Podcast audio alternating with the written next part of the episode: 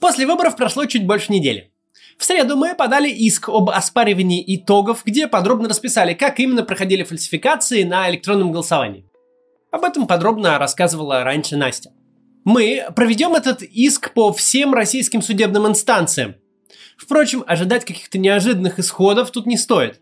Мандат у нас был украден, и получит его Галина Хованская.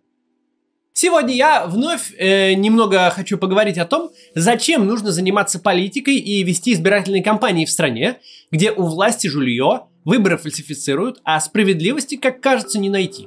Начнем.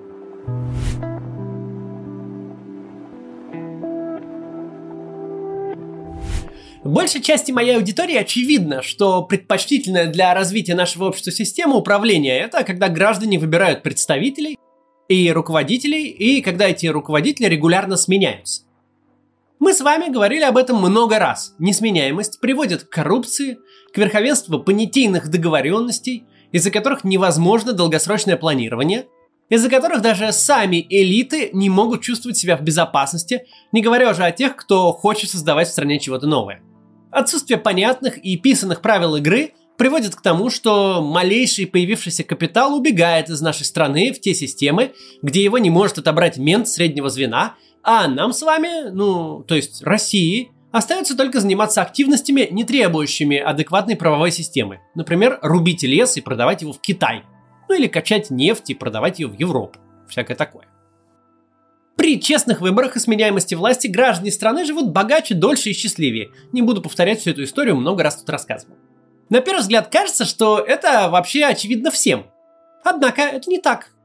В мире существует не так много стран с конкурентной демократией и сменяемостью власти.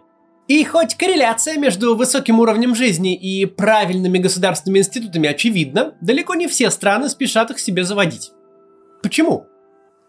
Потому что корреляция очевидна для среднего гражданина, да и то достаточно образованного, который вот роликов насмотрелся или книжек начитался.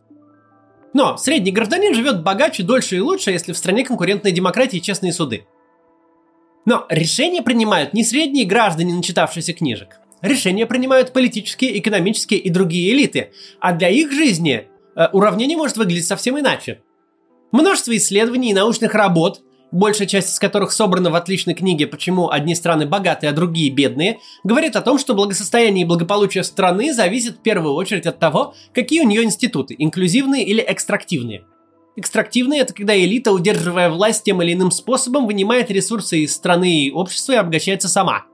Инклюзивные – это институты, вовлекающие как можно большую часть общества в процесс принятия решений, и, соответственно, э, решения эти начинают отражать интересы все большего числа жителей страны.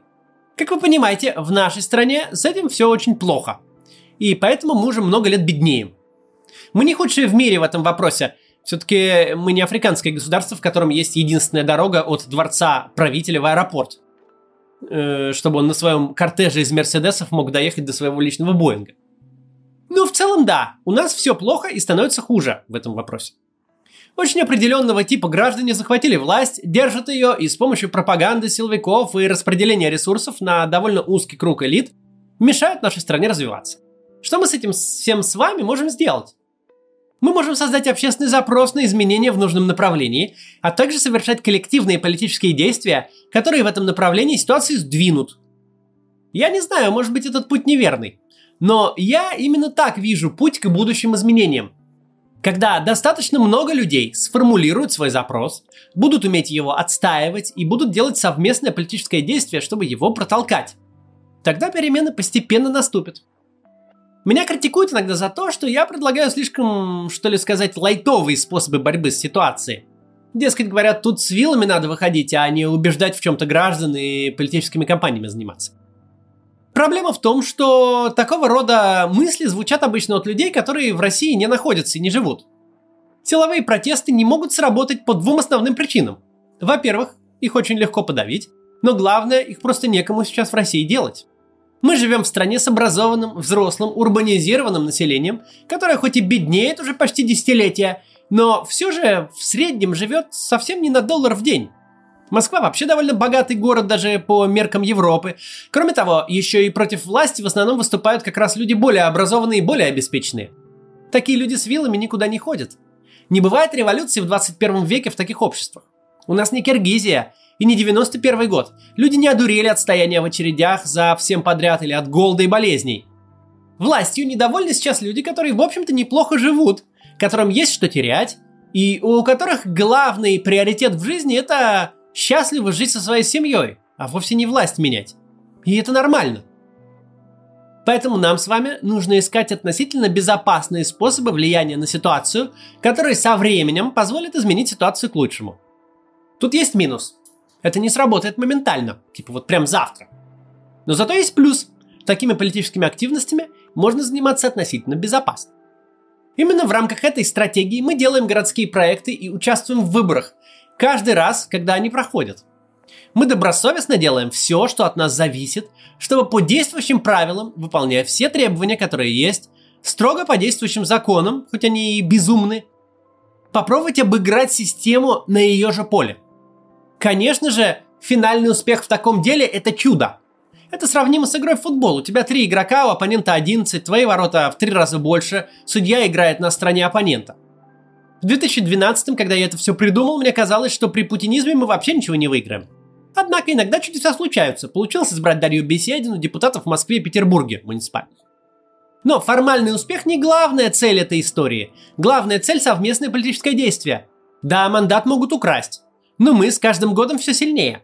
Мы можем делать кампании больше, заставлять всех о нас говорить, мы можем собирать больше денег и больше людей, мы можем продвигать эти идеи шире, делать организованные структуры, которые умеют выигрывать выборы, пусть не всегда им засчитывают мандат.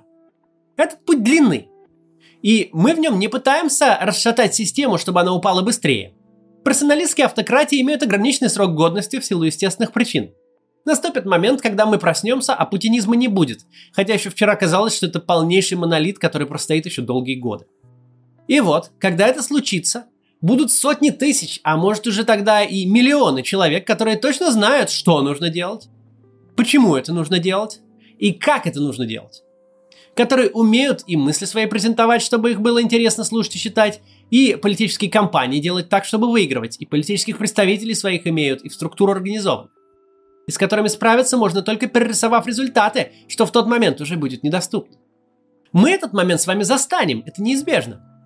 Путину 69, а мне 36. Насте Брюхановой, которая не стала в этот раз депутатом Государственной Думы, хоть и выиграла выборы, вообще 28. Это странное время, в котором нам с вами выпало жить.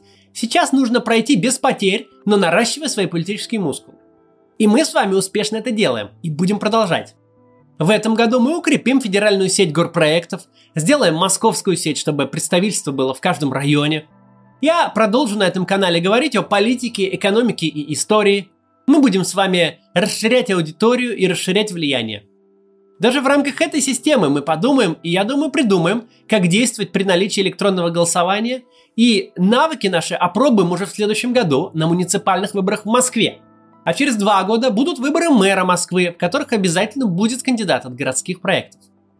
Когда вам врут в лицо и делают вид, что так и надо, это производит впечатление – в первый раз. Впечатление порой такое, что ну его к лешему в этом всем участвовать.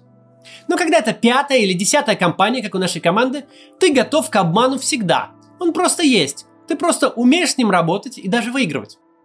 Ты как японский архитектор. Землетрясение – это не хорошо и не плохо. Это реальность, которую надо заложить в проект. Подлог электронного голосования – не что-то принципиально новое. Это привычное переписывание протоколов одного гигантского УИКа на половину избирателей округа. Для нас это совсем не новость.